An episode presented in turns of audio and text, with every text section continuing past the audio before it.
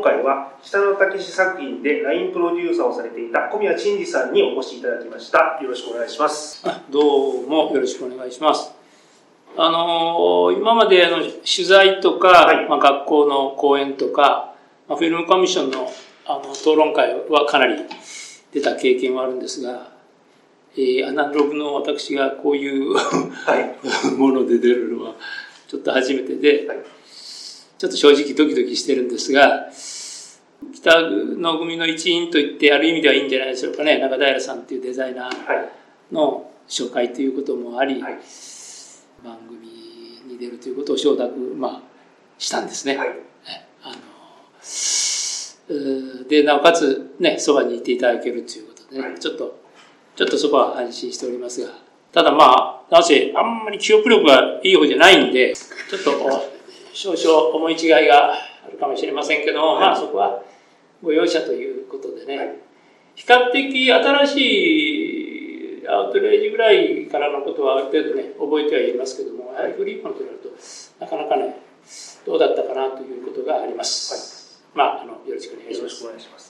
ということで、ちょっと今お名前出ましたけど、えーと、デザイナーの中寺和さんにも同席いただきました。はい、どうも、あの、また再び登場ということで、よろしくお願いします。よろしくお願いいたします。よろしくお願いします。はい。えっ、ー、と、小宮さん、ちょっとプロフィールをご紹介させていただきます。はい、お願いします。えー、長年映画、テレビドラマの制作現場で制作部として活躍。1998年からオフィス北野の契約ラインプロデューサーとして北野監督作品を支える。また、茨城県、栃木県、山梨県のフィルムコミッション立ち上げ時からその指導にあたり、また協力を仰ぎ、現山梨観光大使、栃木未来大使に就任している。なお、映画制作については3年前、オフィス北の会社とともに現役を引退しているということで。はあ、はい、えー、現役を一応、若い方の時代ですから、若い人に任せようと。はいえー、年寄りはいいと。老兵は去るのみという感じです。はい。はい。はい。今回中谷さんのご紹介で、はい、あのー、小宮さんご登場いただいたんですけど、はい、観客側としてですね、はい、ラインプロデューサーっていうのはよく分かってない方が多いと思うんですよ。難しいよね。はい、どんなお仕事ですかっていうのをご説明していただくのは。いつ頃からってなんとなくはその言葉を使い出したやつがいるんですよ。はい、もう20年もちろん以上前のことで、それで実際の欧米の真の役割っていうのがよくは分かってない。制作関係のトップというと、ユニットマネージャーっていうのがね、それと日本では似たような役割なんだけども、まあ、もともとは僕なんかの一つのグループで、その、桜井さんっていう方がいたんだけども、その人は制作担当だけども、ほとんどまあ今のライプロデュースみたいなことをやっておられて、僕も、えー、予算とか、まあ、金のことをある程度するようになって、うん、現場はもちろん当然現場の担当がやってるからそれは任してあるんだけどもやっぱりね担当職が拭えないっていうかねロケハンっていうのはね、自分の中でまだどうしても抜ききれないというか、こういう企画でやるっていうことがオフィスの中で決まっていくと当然そのそれをいつ頃からやるのか準備するのかということになってでそれはもうスタッフを拘束しなきゃいけないということねそれはまあやっぱり一番最初は制作部で助監督でっていうのが早くに準備するわけですよね。ただ、それより前に、やっぱりその、ちょっとこう、やっぱ足でこう、こう動いてみて、それでなんかね、全体の、こう、作品のトーンっていうかね、そういうものを自分なりにこう把握したいわけですよ。そうすると、やっぱりね、大きな、やっぱり部分として、その場所としてはね、やっぱファーストシーンであり、ラストシーンでありというのをどうしてもその自分の中でこうどういう方向に持っていこうかとかっていうのを見るわけですよ通常ラインプロデューサーっていうのは、まあ、一般の方によく言うのは中間管理職だっていう言い方をするわけですね。まあ映画ではその監督プロデューサーと現場のスタッフのちょうど中間的な、役割ででしかも全体を特にまあ現場としては全体を見てスムーズにいくようにっていう、それがもちろん金のお金の面も含めてですね、というふうなことで、一番その欧米で大きなものはやっぱり、えー、お金の予算の管理だというふうには思うんですけども、日本でいう経理部みたいな、ね、政策経理部みたいなのがいて、その方が実際にはやるわけですね。でその方の地位も非常にアカウントっていうんですけどね、高い、欧米はね。ただ、あの、今は日本ではそれも根付いたんです。実際にそれをずっとやってこられた女性の方もいるし、それはあの根付いたんだけども、その前にそういう意味で、ライブルーさんっていうものが一つの職業として成立して、でなおかつ今は小さい作品でもなんかそのラインプレザーという名前が出ておられるそういう役割を持っているんじゃないかなという何でもやるしよ、まあ、予算をねこう作成して現場の各部に対してのね、えその予算の割り当てみたいなもんですよ。決めていって、ね、でスタッフに対しても契約していってっていう。人事もやるし、はい。というふうな、まあ、まあ言ってみれば総務部長みたいなもんなのかな、ちょっと一般むしろ企業っていうのは僕は知らないんだけども、そういう役割を持っているのがラインプロデューサーかなというふうに、まあ、自分ではね、把握してるし、各ね、個人によっても、制作部でも担当なんかも各ね、その人々、人たちによって自分のやり方も違うから、違うと思うんだけども、ある時その取材で記者が僕のことを紹介するのに記事の中で使った言葉にねいいのがあるんですよ。現場の最高責任者っていうね、はい、これでね、うん、まあかっこいいね。っ てまあ一応そういうことにしとくかというね。あ現場の最高責任者っていうね。そういうふうなことを目指してやってきたと、はい、基本的には過去形です、はい、はい、一番大事なことはもちろん予算の管理っていうのがライプロデューサーの一番僕は勝手にあの汚い目でブロブロしたりしてる部分があるのであれだけど本当はそのそれが一番の仕事でね。それは他のことはもちろんあの同じようにね人事であるとかいろんなことはやらなきゃいけないけども本当はそれが一番ね大事な仕事ではありますよね。ありがとうございます。はい小宮さんが北の組で仕事をするようになったきっかけっていうのは、はい、そうですよね。どこから？そのこれはやっぱりねその僕もたくさんの仕事をしてきて、みんながみんな面白い作品でしたけどね、やっぱり北野さんとお会いして、結局は、後々、星北野に所属するっていうふうに、まあ、なったわけだから、やっぱりかなり大きな出会いなわけですよね。それがあの夏静かな海っていうね。で、この題名は、後々つけられる題名なんで、最初はついてなかったんだけどね。最初は、あの、びっくりするのは題名もないし、言ってみれば本もないし、みたいなね。大体っていうね、ところからね、出発、いつもしたように思うんですけどもね。まあ、その、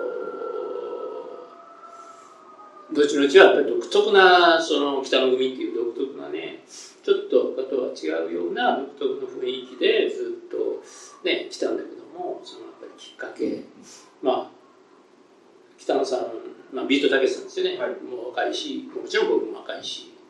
というところでその監督補っていう方がいて、はい、まあ、天馬ちゃんって言うんだけども、はい、天馬氏からのオファーだった。と思うんですよね。みんなフリあのスタッフはフリーランスですから、まあ、誰彼かそのスタッフはあいつがいいんじゃないかこいつがいいんじゃないかっていうね各部においてもね、えー、いうふうなことだったんでたまたまその制作部の中で、まあ、いわゆる担当職ですよね。でその彼が天馬氏が声をかけてくれたように思います、はい、ちょっとあやふや。はい、はい、当時あのたけしさんご存知だったんですか？いやえー、正直言ってねビートたけしさんっていうまあもちろんねテレビもやあのやってますし、はい、その当然それは知ってますよね、はい。後々に助監督になるやつがいるんですけどもそいつなんかは「オールナイトニッポン」全部記録してたとかね。録音してたとか。そういうことではないんで、はい、あのたまにクイズ番組に、えー、出出てる姿を見るとか、漫才をちょこっと見たとか、最初に監督が取られたっていうね、あのその、そのとこ興味をつき、もう見てませんでした。はい。で、もちろん後々見たらね、すごい素晴らしい作品でね、はい、その他で言うと、やっぱりセンメリかな、その、これの前ですよね。はい、えー、センメリのやっぱり、もうラストビートたけしさんの顔はすごいよねっていうね、いやちょっと、もう映画も感動的でした。北野武さんという監督としてのね、その力量は僕は見てないし、実は分かってなかったんだけども、まあ僕も若いから、それはね、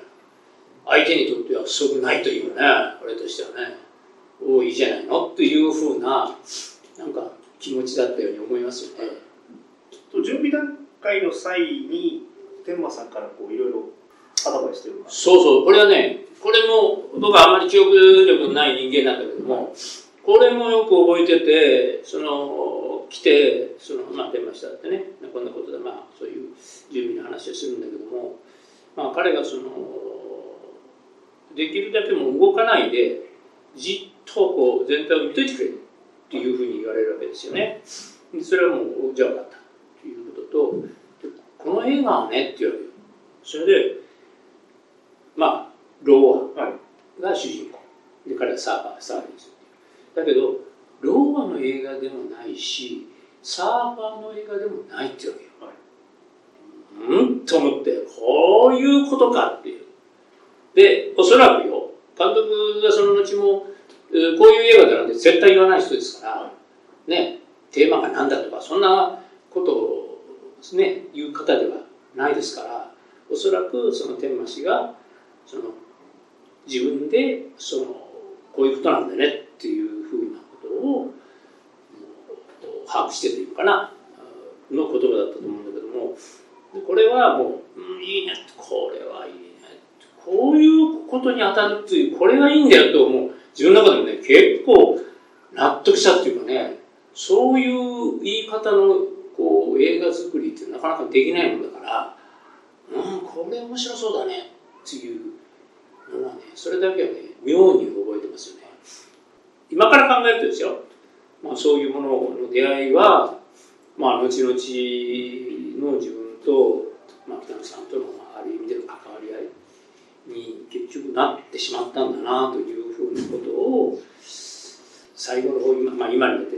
になってこう思思ってますね、は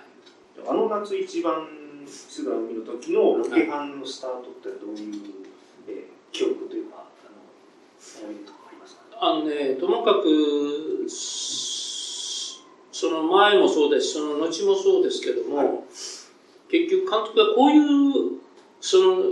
映画だったとかね、はい、その、どっかで本があるような、ないようなことで、まあ、メインスタッフね、スタッフのトップにある方々は、まあ、手探りで、こう、監督の意図という監督が作られるような映画をこう探すっていうかね。それがまあ一つの北の映画の面白いところでもあるわけですね、はい、そういうことの中でその僕が覚えてること監督の言葉でその背景のない背景に色がないっていう言い方をされたんですね僕はじっとしてろっていうことなんであまりそのもちろんロケハンの時もその写真を撮ったりはしなかったわけですよただあのあれは、えっと、どういうことで決めたのか、まあ、基本的に横須賀の方に決めたわけですね。で、そのロケハンの写真をその撮るわけですよ。あの頃は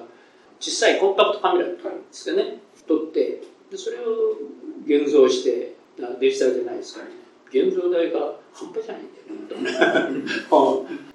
たくさんあるわけですよ、写真が。その頃はというかそ,、まあ、その時はって言っていいんですけども監督にその写真を見せて、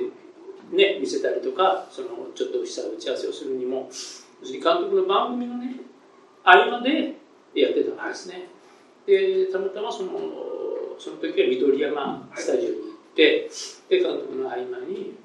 こうダッと写真を並べるわけですよ。僕だってそれがその時に監督はあこういうことだねと指さしたのがたまたまその僕は写真撮ってないんだけどたまたまちょっと貸せって言って、撮った2枚ぐらいの写真を指さしたんですよね、これ。で俺も「うん、ってよしよし」ってなもうよしよしそうだろうみたいないうふうなことがあったことはね覚えてるし、まあ、結局そのそれがやっぱり背景のないという一つの色のないっていう背景に色がないっていう監督のおっしゃったことの一つのその方向性だったと思います。それをみんなである意味共有できたんじゃないかなというふうに思いますね。かなり独特なちょっとそれから感じるいわゆる北野武さん、けど今までやってきたいわゆる映画のねあの監督、まあ、ほぼ映画の監督と付き合ってますからテレビドラマにしてもその頃はその頃はまあその頃もそうですその前ですね。やっぱり、えー、1時間も2時間ものテレビドラマがあった時も、まあ、あのほぼフィルムのその出身映画出身の監督さんたちが撮ってられたので仕事をしたけどもそれとはね全く違ったよね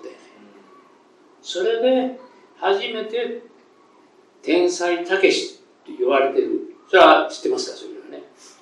あそういうことなのかな？そういうことって具体的にないですよ。僕の中での話だから。やっぱ思ったですよね。すごい後々ですけども黒澤明さんがね、はい、監督とその対談黒澤さんの御殿場のね、はい、えー、やられた時に聞いてることですけどもその後を頼むみたいなことを言われたと聞いてるんです。ね、はい、だからそのなんだろうなそういうなんか一番頂点の人たち頂点の黒澤さんがそういうことを言うわけですから。それ後の話よ後の話だけどでもそういうふうに何か監督にはそのねやっぱりないものをお持ちだったようにやっぱり思いますね、以前中平さんもちょっとおっしゃってたんですけど、はい、あの北の組っていうのが独特のあの距離感っていうか。そうですね、うん、それはねもう本当に末端の僕らもすごい感じましたよね。あの一作一作がもうこれがいつも最後と記憶はあります、はい、それでそれをやっぱり何かの話でいや実はメインのスタッフの方もみんなそう思ってるんだよっていうのをやっぱりそれしかそれこそ小宮さん吉田さんから伺って、はい、それはすごく感じましたしあ。自分が今そういうふうに思ってたってことは全然間違ってなかった、はい、自分の単純にこうねあの追い込みでずっとそういうふうにも思ってましたけどそれだけじゃなかったんだ小宮さんはねとにかく最初のね2年ぐらいまではまだ私僕はあなたのことわからないから酒も飲んだことないしって言われて。自分と考えたけどお酒飲まない人には悪いけどもまああの北の組をねスタッフで、えー、やっぱり一番引っ張ってるのはその照明の高谷さん、はい。ね、で彼はお酒飲めないんでね。だから言っちゃ失礼だけど俺は酒の飲まないやつは分からないっていうね。そういうのにね他の人もあのね言ってる人がいますよあの一般の社会だろうがねその 芸能人であろうがね。でも俺もねそういう意味ではね酒を飲まなきゃ分からないっていうねいうふうなまあどっちかっていうとタイプだったんですよね、はい、だから必ずそのスタッフ初めてのスタッフなんかは個別であろうが全部であろうがその、ね、誘ったりするしでかってはその打ち入りとか、はい、ね、打ち上げっていうのもあるんだけども、はい、あの打ち入りっていうのもあって、はい、それでまああの一般には打ち上げでいいんですけどもそれはみんなでね終わってはっていう宴会ですよね。でもやっぱり打ち入りみたいな形で、まあ、スタッフと一緒にこうお酒を飲んで、やっぱりおのがそのやはりある程度こうの結局監督っていうものの一つに集中していくっていうねこのどの作品にしてもそうで大事なので、やっぱりそれはみんながある程度分かっていないとお互いが、やっぱりそれが大事なことなんで、そういうふうな行事でもあったし、それと別に、やはり僕初めてのメインの方であれば、やっぱり個別にお話ししたりとか、ということは、まず必ずやってました。ね。逆に監督との距離感っていうのは、はい、ちょっと感じられました。あのーこれも監督によってね、はい、全部違ってその巨匠っていうのは大体近づきがたいですよ、どのね巨匠と呼ばれる方も。だけど今はね若い人たちはみんなね一緒になってやろうっていうね監督さんもたくさんい。らっしゃるようです。僕はあまりもあの若い方とはそれでお付き合いないからですけども北野さんの場合はやっぱり勝って僕も巨匠とね、何本かであの仕事させてもらいましたけども全然そのそれとも違うっていうかねそのなんだろう慣れてはいけないっていうかお互いにね。慣れてはいけないっていうみたいな暗黙のそらく了解があったような気がします。あの後々も含めてねでやっぱりねスタッフなんかでも一回離れようかっていうふうに思うところもあるぐらいなんですよ。は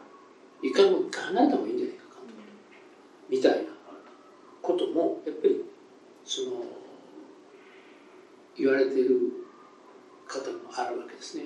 要するに慣れてしまうといけないっていうそれはもうどのメインスタッフも持ってられてともかくこの作品の一本に集中しようという今で言うねそういう言葉が流行ってますけどね一挙一挙にっていうなんかねまあよくそういうようなことが流行ってますけどやっぱりそういう集中力というかねさっき言ったその監督は何を意図してるんだろうというねことはなかなか読めないんですよ。で特にその監督もその決めてやってるのが監督のもう一番奥の中にはあるんでしょうけどもそれはねどっか監督もその監督自身も手探りだったんじゃないかなという気もしたりするんですよ。というのは1週間丸々取ったものを破棄したこともあるんですよ。それでもちゃんと監督は実話を合わせるっていうか、期間の中で取るんですよ。その手探りがまあ特に初期においては圧倒的に面白かったんじゃないかなっていう気がします。あのサーフィン大会をね、チクラでやる。はい。ね、あの、いろいろやって。あの夏、一番静かそうそうそう後半ぐらい出てる。そうですね。で、これは、あの、ね、えー、やっぱり千葉の海を、基本的に千葉の海でやろうみたいなところは、千葉の海は全部もちろん見て、で、チクラに決めるわけですよね。で、その、スタッフが泊まる宿は、ちょっと大きめのホテルがあったから、そのそこに決まるんですけども。で監督はその後々も結構そうなんですけどね。その寝るのはベッド、はい、過ごすっていうか落ち着いてそのねいろいろ考えたり活動されてそれ和室がいいんですよ、はい、で和室とベッドっていうのはねどち長くついたんですよ結構。長くついたんだけどもでそのスタッフが泊まるホテルにはそんなないんですよ、はい。それは和室はあるかもしれないけどベッドがないとかね。普通そうだから。それでねたまたまねその1階が、まあ、居酒屋みたいな格好っていうんですかね。で奥にその旅館がやってるってことがあったわけですよ。で三日県はねそんなどうってことないんですよ。2階建てぐらいでね。ででもまあねあのどんなもんかいなっていうことで行ってお話しして部屋を見たらもうたまたまねあったんだよね、はい、で今とは違うし僕は初めてだし別にあのね若いし前もってこうだこうだっていうふうに言わずに監督も連れていくわけですよ。ね。で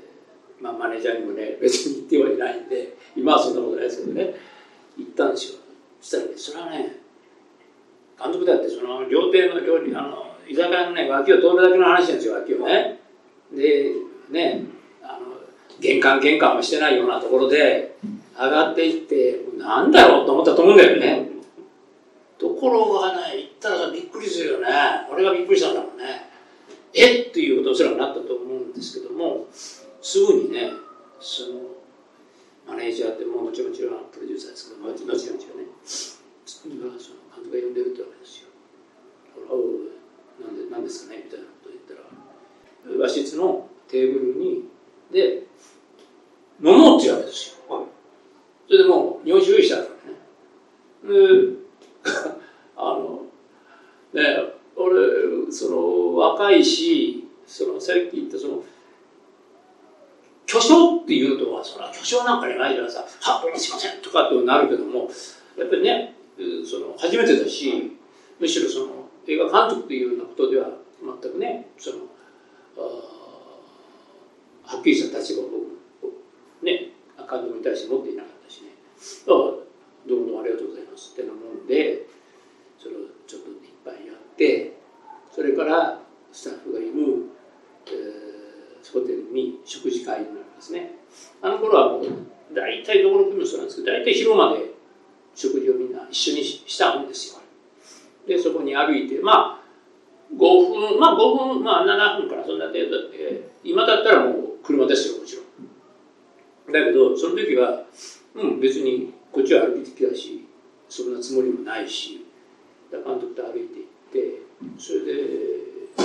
いや横で一緒に食事してくれって言うんですよ。だからいやいやそれは全然分かりましたっていうんですよ。それで食事をしてでえー、まあね酒は嫌いじゃないですかまあおそらくそこそこいい気分になってたと思うんだけどそれでその帰りも一緒にその、監督の旅館まで歩いて帰るわけですよ。だけどその時にね待てよと思った監督が絶対意図してそんなことは思わないよと思いますよでもこれはね罠かもしれない、はい、あるいは罠だと思ったこれはやばいと。こんな調子乗ってたら大変なことになる。というので次の日からパッと距離を完全に置いてもうその後の全部作品もそうですけども。でもまあスタッフにしてもそうですよ。スタッフにしてもあの作品の中でこの時はあったかどうか覚えてないですけども後々に僕が監督の作品やるにしてもまあ1回2回は監督とのね食事会っていうのがあったんですよ。みんなね。それでもねみんな喋ることがないんだよな。かなかね冗談が言えない。あ、はい、冗談っていうかそういうものは僕はプロだから、はい、ね。だから妙な冗談は言えない、はい、テレビでねあれだけ喋られる監督テレビにしてもまあ勝ってラジオにしてもそうですけど、っていうわけじゃないからね。喋らないからね。それはね大変なのよ。食事会っても。重苦しいっていうかね、ある意味でね。だそれぐらい慣れてないんですよ。ずっとそれは、その、それだけじゃない、やっぱりその監督に、作品に対するメインスタッフの一つの意識としてね、やっぱり距離をきちっと置いて、監督の意図するのは何かというのを探っていくっていう。ね。だから監督に聞くとかっていうことじゃもちろん、えー映画制作ですからどうですかですかってもちろんあります。もちろんありますけどもともかく探っていくっていうね。でどういう作品になるんだろうかっていうとそれぞれがそれぞれがね探っていくんですですからねメインが、まあ、一番のメインは撮影照明美術ということですよね。大体ねみんな意見が違うんだよね。みんな意見が違うんね面白いことでね。だからそういうふうにやっぱり考えながら作っていった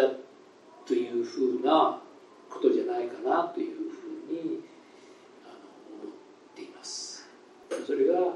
監督とのおそらく的な、まあ、おそらく他ではないような距離感じゃないかなというふうに思います。何か決める時ってまあ僕はあの本当にポスプロの方のタイトルとかでしたけど監督とご一緒するそこの時にタイトルを決める時にもやっぱり一番こうそばにいてアドバイスをくれるプロデューサーっていうのがやっぱり吉田さんだったり小宮さんだったりで、はい、小宮さんがやっぱりいや監督はねまずイエスの、まあ、イエスは言うけどもノーは絶対言わない人だからっていうその辺のこうなんだろうあのさじ加減みたいなのはすごくやっぱり小宮さん持ってて多分監督がこういう態度を取ったこういうことニュアンスのことを言った時には多分これは気に入ってる。でもこう言ったら多分ちょっと監督の中ではイメージが違う。気に入った内容よりもイメージが違うものだからっていうその辺のニュアンスをいろいろ教わりましたね。多分監督がこれ人にどうかなってこうタイトル案を見せた時っていうのはこれはこれは監督の中ではイメージが違うんだよっていうそういったことを小宮さんがいろいろからな教えてもらいました。やっぱそういうところの距離感もすごいですよ。緊張感というか。まあそれ北の組の特色っていうか監督の、はい、こう特色といいますかちょっとその辺を伺いたいんですけど。そうですねその、まあ、さっきのね距離感の話っていうのは、まあ、まさしくそれはそれで、えー、一つの大きなその北の国の特色なんだけどもまたいろいろ監督っていろいろあると思うんですけど、まああの私演出部じゃないんで、はい、そのそのシーンシーンのことはねあまり話せないけどもその準備であり特にそのロケハンというね、はい、その場所っていうのまあ、場所自体っていうのはどの映画でもそうですけどもやっぱり非常に大きな、ね、作品のに対する大きなファクターになってで場所がね。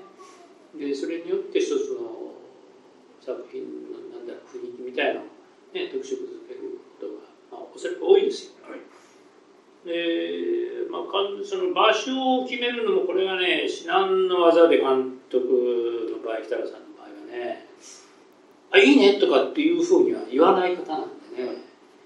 だからそのまずこうバスを降りてもうみんな見てるんですよ。バスを降りてどういう反応なんだっていうのはねみんな見てるんでね。その時で監督もねその結構寝てられる方寝てられる場合が多いのでねあの忙しい方ですから。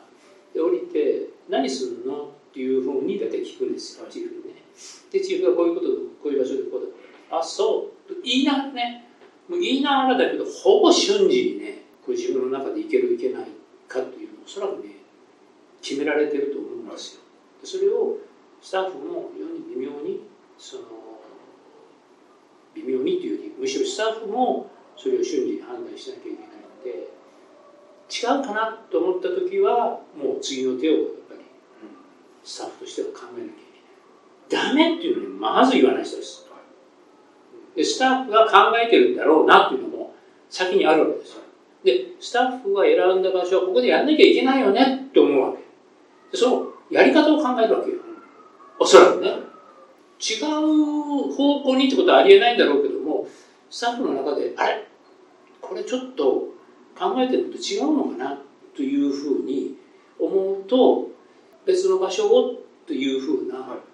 ことなんだけども大概はでもねその時に別の場所っていうのはまずやらないですそのその日に。別の日にやらない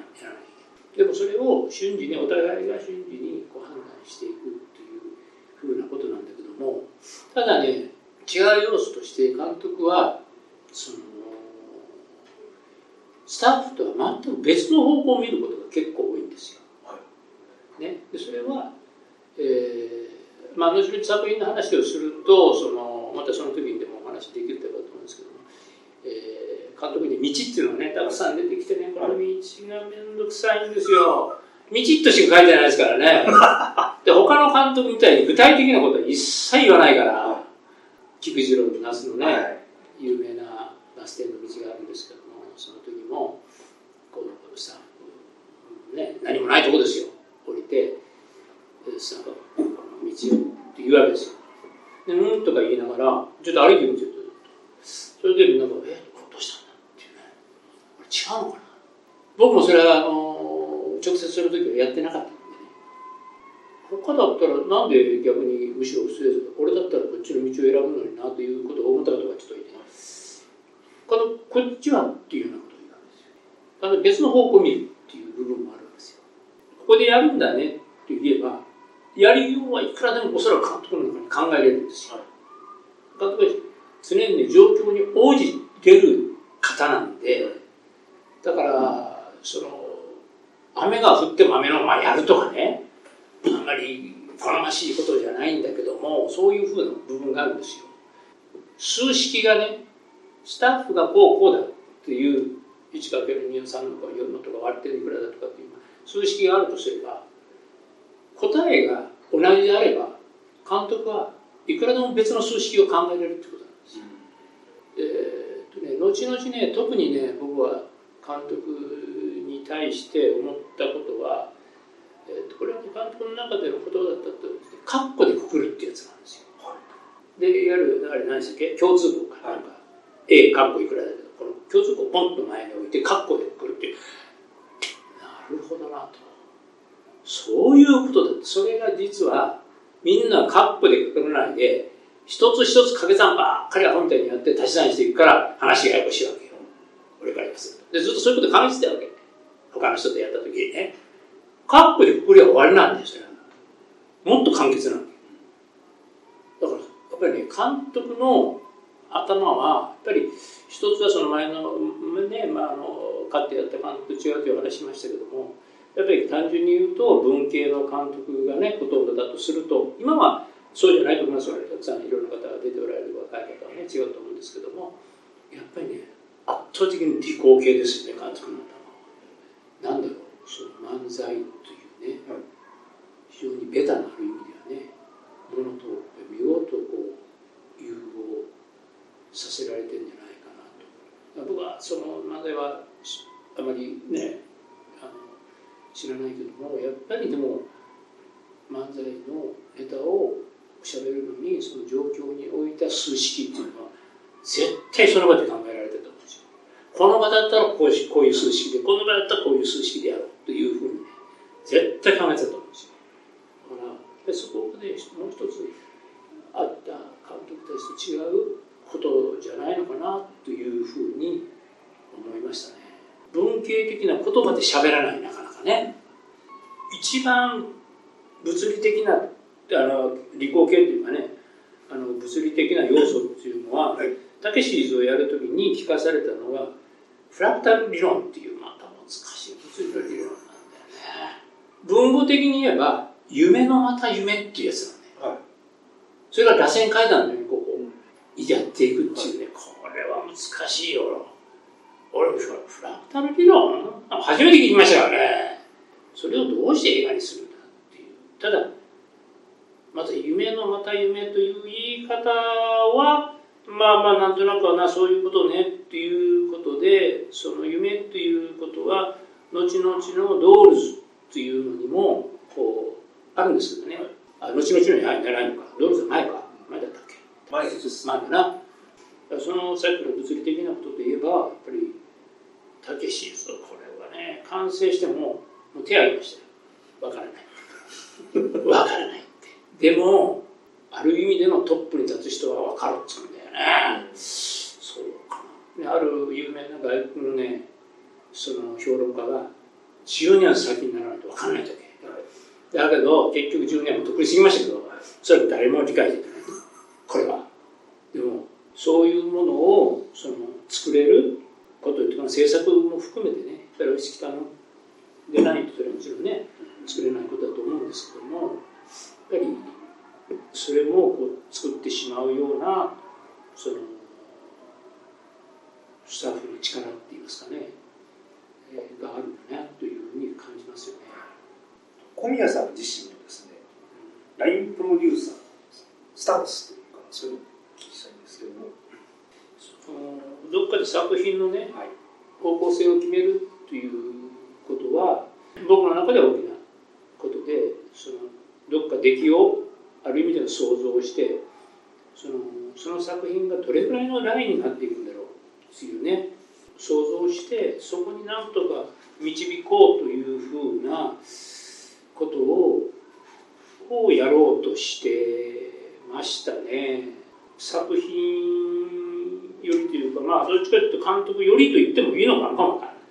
監督がどういうものを作品を作ろうとしているっていうのはねそれはどこのレベルまでこの作品を持っていくんだというところで担当職をやってる時もそう。なんかそこが自分の中で大きなこう、まあ、まあ、今で言うハードルっていうかなそういうふうなものじゃないかなというふうに思って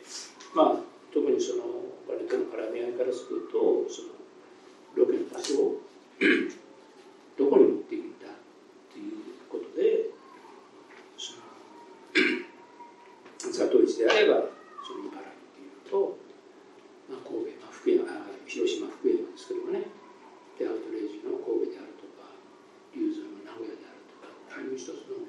その作品の一つの方向性というかねその場所の方向性っていうそこでその一つの作品を完成することがいいんじゃないかなというふうなところを、まあ、見つけていくとだこれは僕はその事務所にいてねその企画というものが始まった時からある程度その動いていきそれでそのさっき言ったお金も含めてねその作品のどっか方向性を決めていかなきゃいけないっていうところがあったんでなかなかねそれがみんなでやれるかみんなそういうことをやれるかっていったそうではないと思うんですよフリーランスでなかなかねやれない部分もね拘束される時期期間が決まってますからだからそういうことをやれるあれがあったんで、うん、例えばドールズであれば四季っていうのが出てくるからその1年前に四季を春に取れる雪と夏ということをもう1年前にやるわけですよ実はもう僕はその中でも場所を決めたわけでもスタッフはまたそれとは別だからそう決めてももちろんねあのいろいろ場所は見るんだけども結局そこになるんだよ実際は実際はそこになるんだけどもそういうことかなというふうになことでやってたのかなというふうに思いますね。えっ、ー、とあのロケハンの手順というか秘訣をちょっと伺いたいんですけど。うん難しいですよね。うんみんなそれぞれね、はい、組によってやり方も違いますからね、はい、さっき言ったその早めにそのある程度僕はね準備をしていくというところでそのやっぱりフィルムコミッションの力をどの作品も今そうなんですけど北見組の場合もどっかそのきちっとその囲わなきゃいけないって言いますかね。その撮影の時ガードはやっぱり必要なのであのビトさんっていうのもあるしそれとやはりそこがその場所自体をその我々としてはスタジオ化しなきゃいけないんです、はい、でその方が来てもらっても困るっていうかね。で見学されてもある意味では困るっていうようなことを含めて、ね、フィルムコミッションの方にやっぱり大きくその協力してもらって一つの,、まあ、あのスタジオ化する一つの手順の大きな部分をねやってもらうということがありますよね。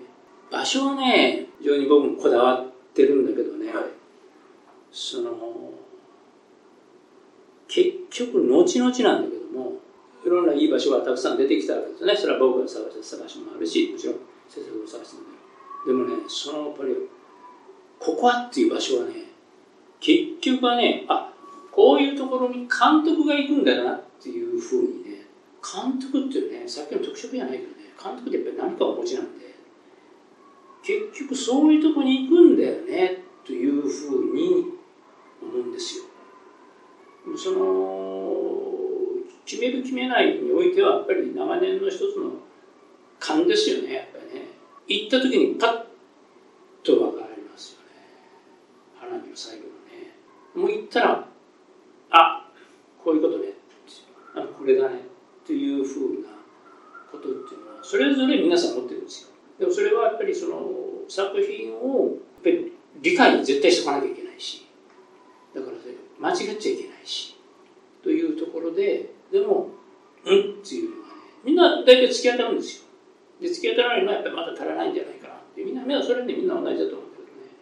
で突き当たるんだけどその突き当たった時にこっちもええと思うんだけどもやっぱり監督って結局ね誰が探そうがそういうとこに行くっていうね、おそらくね。作品の、まあなんか特色でもあるのかな、うん、というふうに思いますよ。でもやっぱり、あの、場所っていうのはやっぱり結構作品をね、大きく左右しますよね。セットものならね、また別ですけどね。で特に監督がやっぱり、その、と特に当初スタジオっていうのを嫌われてた部分で、やっぱり自分がもう、スタジオっていうの撮影所でのいわゆるセットですよね。嫌われたんです、結構。で、それはなぜかというと、おそらくね、ずっと監督、テレビのスタジオにいらっしゃるから。だからね、外がいいわけですよ。で、それは外の、外の言ってみれば、そのものっていうのは、その空気感っていうのは絶対にスタジオでは出ないですからね。もちろんその、あのね、アメリカ映画でも、その、セットには思えないようなね、独特なものを出したり、なんてこないとか、それはありますよ。それだけど、やっぱり外のね、空気感っていうのはね、やっぱかなわないですよ、それは。北の海にとってのロケっていうのも非常にね、大事だし、ただし、特に北の海の場合は、周りの状況が大事なので、い、かにここでスタジオ化できるかどうかというのもものすごく大きなことなんですよ。えー、一つの場所を見つけても、そこにどうしてそういう形を取れるのかというのも判断しなきゃいけないんで、じゃあ、見つけてきた場所で、まあ、これはやめようと、やめとこうと、あまりいわゆる撮影としてのものに合わないなと。行為ね、行為としてね。なんかシーンとしての映りは良くても、行為としてそういうことができないんであれば、もうやめてしまおうというのが結構ありますよ、実際にはね。秘訣はね、難しいですね。みんな持ってるからね、それぞれ、皆さんそれぞれ持ってるからね、難しい。でも経験値はいるよね、どっちにしろね。それとあの、今で言う全集中ってやつよ。もう一人でやってますからね、6月大概皆さん。ちゃっとこう、自分の頭の画面って言いますかね、走ってるその映像の中にね、映ったものを逃しちゃいけない。それいくつかあります。花火の駐車場か。まあ、タクシー会社の駐車場。駐車場なんかで、面白くなんとないわけよ。走ってね、通り過ぎてチラッと待てよって言って引き返すわけですよ。で、もう見てね、だってもう交渉する前にね、まだそこに降り立ってないんですよ。だけど、もうできたと思った、ね。これだっていうふうに思ってまた交渉しないとね、まあダメだけども、でも、あの、交渉してもね、OK な場合も、もちろん弾かれる場合もたくさんありますよ、もちろんね。でも、ね、そういう集中力っていうのは持ってないと、逃すよね。それはたくさん。花火の駐車場、立体駐車場だったじゃないですか。あ2階あのタクシーの駐車場で、タクシー会社。うん、1階も駐あのいわゆる、えー、1階は営業者の駐車場。2階は、要するに、あのスタッフのというか、その、従業員たちの。あれは2階で撮影されてました、そうそう、2階。だけど、1階を見て、もうここだって。2階、2階。2階あること。だから見てないんですよ。降り立ってないんだけど、ない周りも見て、周り見てこれ景色も含めて、景色をね、見て。な中だから、もうそれは、あの、囲えることは大丈夫だから。でも、もうその時に、あ、もう絶対ここだと思った。あ、出たね。で、こういうのはね、みんなね、どの担当者もね、持ってますよ、それはね。マイナー作品のやつで、その、那須でね、ロケハンに行って、で、一人でね、もちろん回って、その大きな屋敷を探すわけよ。だからまあ別荘地をね、探すっていうので、その、那須は行ったことなかったのでね、で那須をずっと見て回るわけですよ。で、一泊一度一泊でもにしてなかった。で、その、まあ、ある程度こう山の上の方のゴルフ場まで行く行くんだけども、上りの時は気がつかなかった。上りの時はね。でも下ってきた時に、下ってスーッと降りた時に、右端の上の方になんかチラッとなんか見えたわけ。それをあっと思わなきゃいけないんだよね、これまた。あっと思って引っ返して、で、おそらくアモンみたいなのがあって、車を置いて、それで、まあ、歩いて、あったねっていうね。大概、その、僕の場合はある程度ね、範囲を絞って、ここだというもう探しやったらもうそれはどこ探してもしょうがないわけだから。ここだって決めた時のそのまあ言ってみればその全集中でね。僕はもうあれ見てないよ。見てないけども見てないけども逃したも終わりだよね、うん